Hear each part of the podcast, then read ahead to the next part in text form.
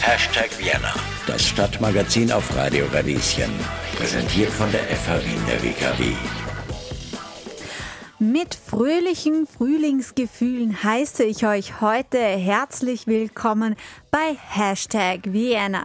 Mein Name ist Johanna Hirzberger und ich darf euch heute durch die Sendung moderieren.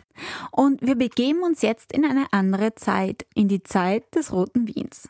Seit zehn Jahren beschäftigt sich die Ausstellung im Waschsalon des Karl-Marx-Hofs mit der Ersten Republik, in der die Stadt mit absoluter sozialdemokratischer Mehrheit verwaltet wurde. In dieser Zeit sind zahlreiche sozialpolitische Errungenschaften geschaffen worden, von denen wir teilweise noch heute profitieren. Gemeinsam mit seiner Frau Lilly leitet und kuratiert Werner Bauer die Ausstellung im Waschsalon Karl-Marx-Hof. Ich habe mit ihm über das Vermächtnis des Roten Wiens und die aktuellen Sonderausstellungen gesprochen. Lieber Herr Bauer, ich freue mich sehr, Sie in der heutigen Sendung begrüßen zu dürfen. Hallo und herzlich willkommen. Dankeschön. Wien wird ja immer wieder zur lebenswertesten Stadt der Welt gekrönt. Welche Rolle spielt denn dabei die Epoche quasi des Roten Wiens? Also ich glaube, dass die Epoche des Roten Wiens äh, bei der Lebensqualität, die wir in dieser Stadt heute immer noch haben, eine ganz entscheidende Rolle spielt. Also das gesamte äh, Wohnbauwesen, diese unglaubliche große Spielmasse an Gemeindebauten und Gemeindebauwohnungen, die ähm, weiten Teilen der Bevölkerung äh, ein leistbares Wohnungen gewährleisten und gleichzeitig auch die Mietpreise in Wien, auch wenn die in den letzten Jahren und Jahrzehnten angestiegen sind, aber doch auf einem einigermaßen erträglichen Niveau halten. Also allein das schon eine riesige Leistung. Ähm, weiters natürlich die, ähm, wenn ich nur denke an die Sozialeinrichtungen, die Gesundheitseinrichtungen dieser Stadt, zum Teil auch die Sporteinrichtungen, zumindest Freizeiteinrichtungen wie Bäder. Die meisten großen Freibäder wurden in der Zeit des Roten Wien oder nach dem Krieg nach 1945 errichtet. Also all das trägt natürlich schon dazu bei, dass Wien eine wirklich hohe Lebensqualität besitzt. Sie haben ja schon die Sportstätten angesprochen. Eine der Ausstellungen, die ja noch läuft, so wie ich das gesehen habe, ist ja auch die zweite Arbeiterinnen-Olympiade in Wien. Was ist denn die Arbeiterinnen-Olympiade gewesen?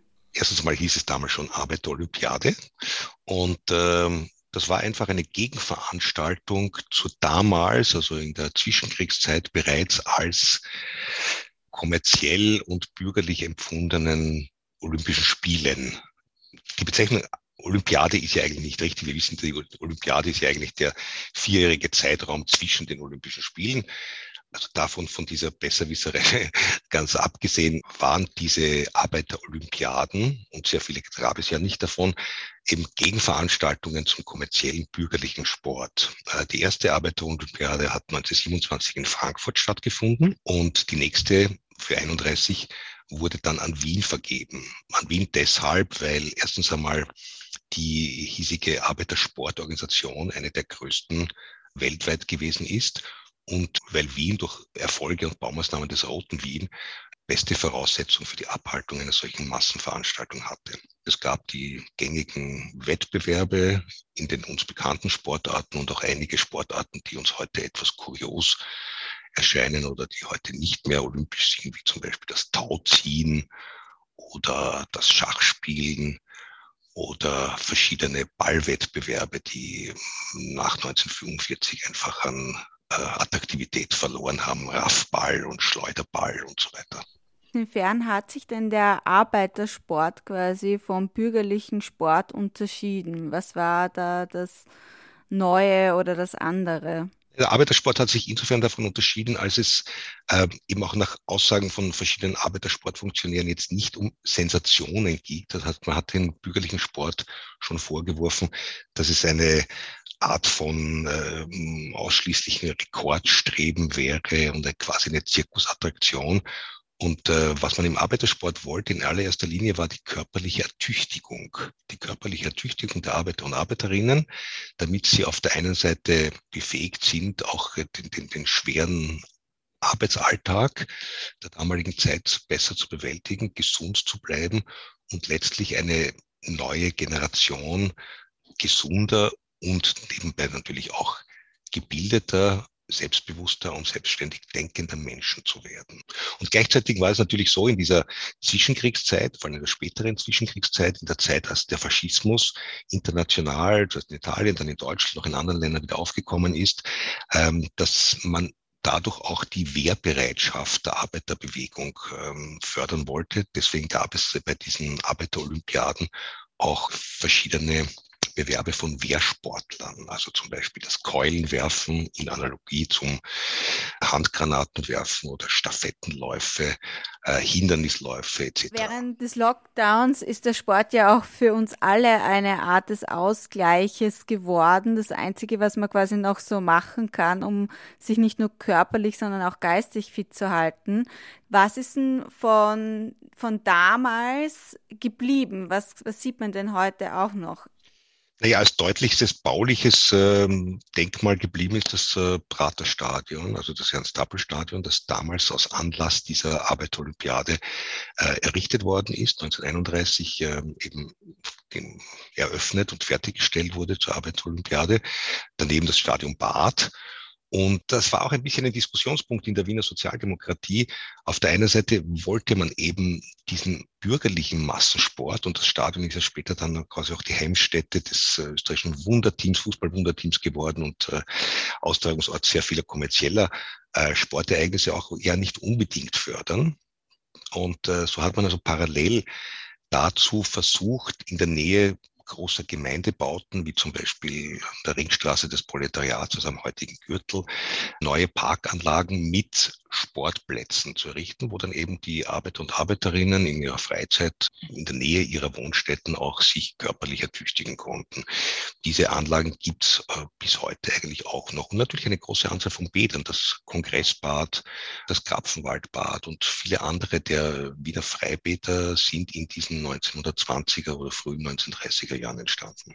Ich möchte gerne zu Ihrer zweiten Ausstellung kommen, die ja jetzt erst kürzlich eröffnet wurde, Anfang März, und zwar mit dem Bezugspunkt dem 18. März vor 150 Jahren, der, den Pariser Kommunen quasi geschuldet oder zurückgehend darauf.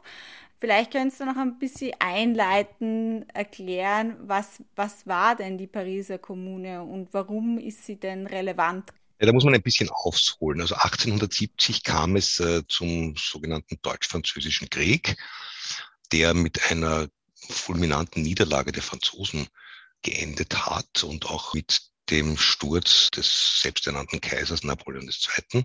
und der Richtung der Dritten Republik. Und im Zuge dieser Kampfhandlungen wurde Paris von preußischen Truppen belagert und eingekreist. Und äh, es gab also ständig Hungeraufstände, Demonstrationen, Hungersnöte. Die Menschen mussten Hunde, Katzen und Ratten essen, wenn sie überhaupt zu Fleisch kommen wollten. Das heißt, die Unzufriedenheit auch äh, mit der Regierung war sehr groß.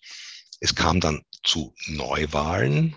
Pariser Bevölkerung hat sich letztlich gegen diese neue republikanische Regierung äh, erhoben. Die Regierung ist ins benachbarte Versailles ähm, ausgewandert und in Paris hat sich eben am 18. März äh, diese Pariser Kommune gebildet, einer revolutionären, äh, sozialistisch beeinflussten Selbstregierung, die also auch anfangs versucht hat, diesen, diesen Aufstand äh, auf andere Städte Frankreichs auszuweisen. Das ist misslungen. Das heißt, diese Pariser Kommune ist letztlich immer isoliert geblieben. Und ähm, diese Pariser Kommune hat versucht, soziale Reformen umzusetzen, die einfach damals notwendig gewesen sind, aufgrund der Armut, der Versorgungskrise in der Stadt und gleichzeitig auch versucht, erste sozialistische Vorstellungen einer Selbstverwaltung einer Volksregierung zu implementieren, auch eine Gleichstellung äh, von Männern und Frauen, zum Beispiel im Berufsleben. In welchem Zusammenhang stehen denn die Errungenschaften jetzt mit der Wiener Geschichte? Also welche sozialen Errungenschaften gehen vielleicht auch bei uns jetzt noch darauf zurück? Historisch betrachtet ist die Pariser Kommune wirklich natürlich eine Fußnote der Geschichte des 19. Jahrhunderts. Aber es war der erste systematische Versuch einer Volksregierung in dieser Zeit. Und ähm, das wurde natürlich später, vor allem aufgrund der Tatsache, dass das Ganze so blutig und tragisch geendet hat, wurde es in späterer Zeit dann auch mythologisiert. Und äh, zum Beispiel der wichtige Theoretiker äh, der österreichischen und der deutschen äh, Sozialdemokratie. Karl Kautsky hat schon 1927 in der Arbeiterzeitung geschrieben, was die Pariser Kommune wollte, das verwirklicht die Wiener Kommune, also das Rote Wien sozusagen. Im Moment kann man ja leider nicht hin, aber wenn man dann wieder hin darf, wie kann man sich die Ausstellung vorstellen? Worauf darf man sich freuen?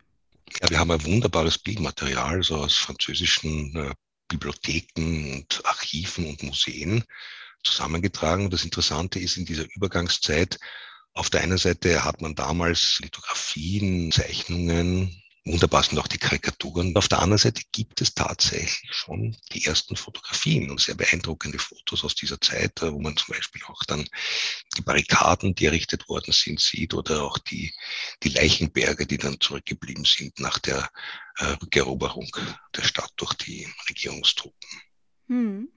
Ja, und das alles verlinke ich auch gerne in unseren Service-Links, damit sich die Leute das auch vorstellen können und schon Lust darauf bekommen, sobald es wieder geöffnet ist, hinzugehen. Tja, und damit sind wir schon wieder am Ende der heutigen Sendung angelangt und wir hören uns beim nächsten Mal bei Hashtag Vienna. Bis dahin, alles Liebe, eure Johanne Hirzberger.